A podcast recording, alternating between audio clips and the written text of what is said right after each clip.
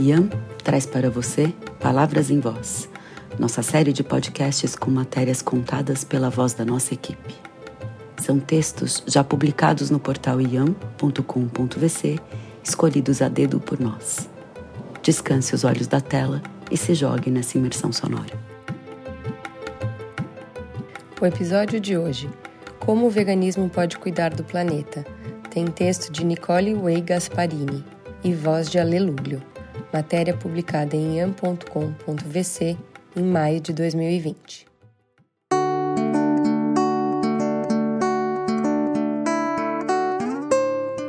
Comer é um ato político, como qualquer outra ação cotidiana.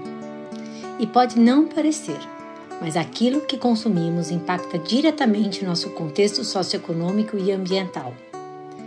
Quando falamos em veganismo, não estamos nos referindo apenas ao ato de evitar alimentos de origem animal, mas também de não contribuir com ações que prejudiquem a vida dos animais, seja na cadeia produtiva das roupas, dos móveis e até nos itens de decoração, por exemplo.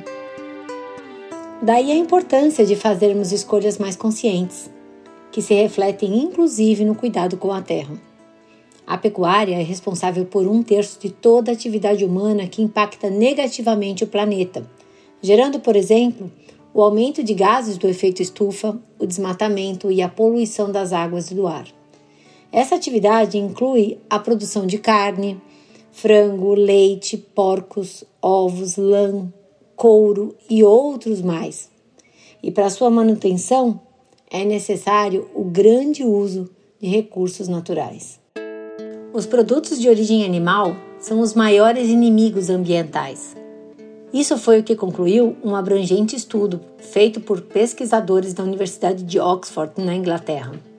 O trabalho foi publicado na revista científica Science e é resultado de cinco anos de pesquisa com dados de mais de 40 mil fazendas em 119 países.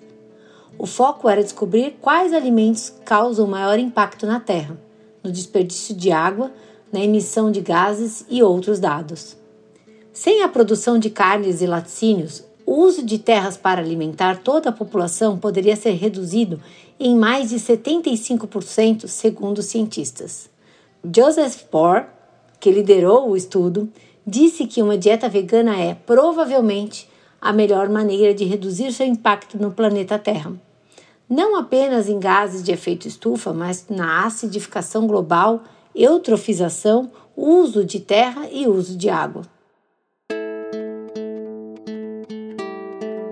Quando o assunto é poluição, segundo a Organização das Nações Unidas para Alimentação e Agricultura, 14,5% das emissões globais de dióxido de carbono vem justamente da indústria pecuária. E o dióxido de carbono é um dos gases de efeito estufa que mais contribui para a destruição da camada de ozônio e, consequentemente, para o agravamento das crises climáticas. Só para a gente ter uma noção, enquanto um quilo de carne bovina emite 27 kg de CO2, a produção de um quilo de feijão emite somente 2 kg de CO2. Esses dados são da Green Eats, que é uma agência. Além disso, a pecuária é responsável por 80% do desmatamento da floresta amazônica. Cerca de 80% da produção mundial de soja, 70% da produção mundial de milho e 70% da produção mundial de aveia são destinados ao consumo animal. Ou seja, gastamos recursos, terra, água e alimentos para nutrir animais que serão consumidos pelo homem. Quando a gente fala de água, os números também são expressivos. Mais da metade da água potável do mundo é destinada à pecuária. Vale recordar que em uma em cada cinco pessoas de países em desenvolvimento não tem acesso à água potável.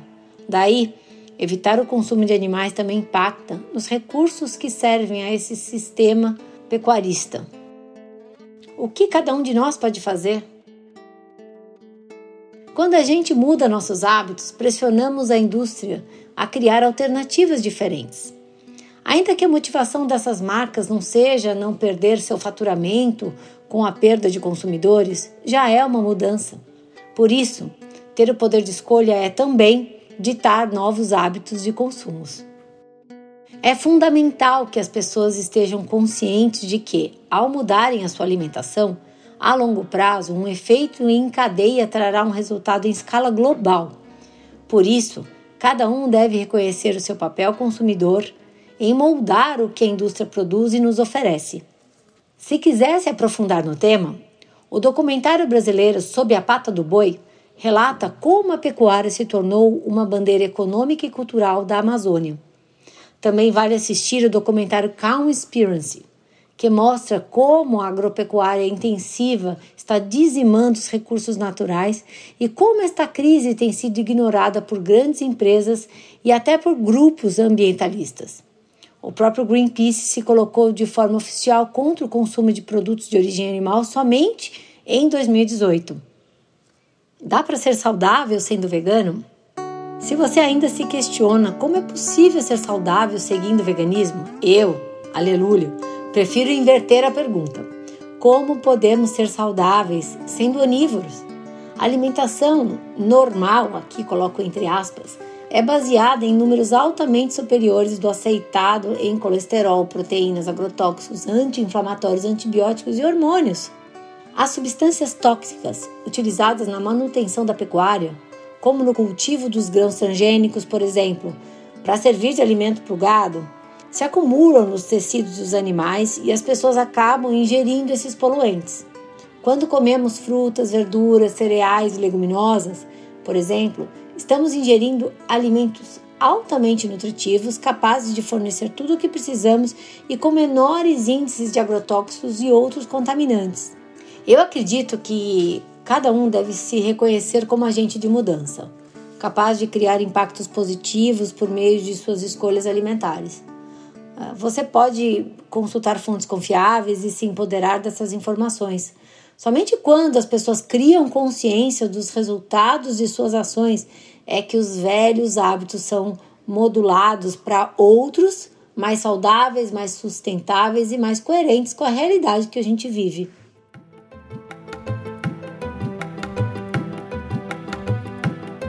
Se você lembrou de alguém quando escutava essa matéria, pode compartilhá-la em texto ou em áudio.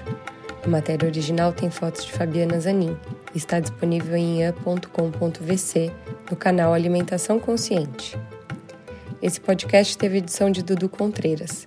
Nós ficamos por aqui e até o próximo episódio.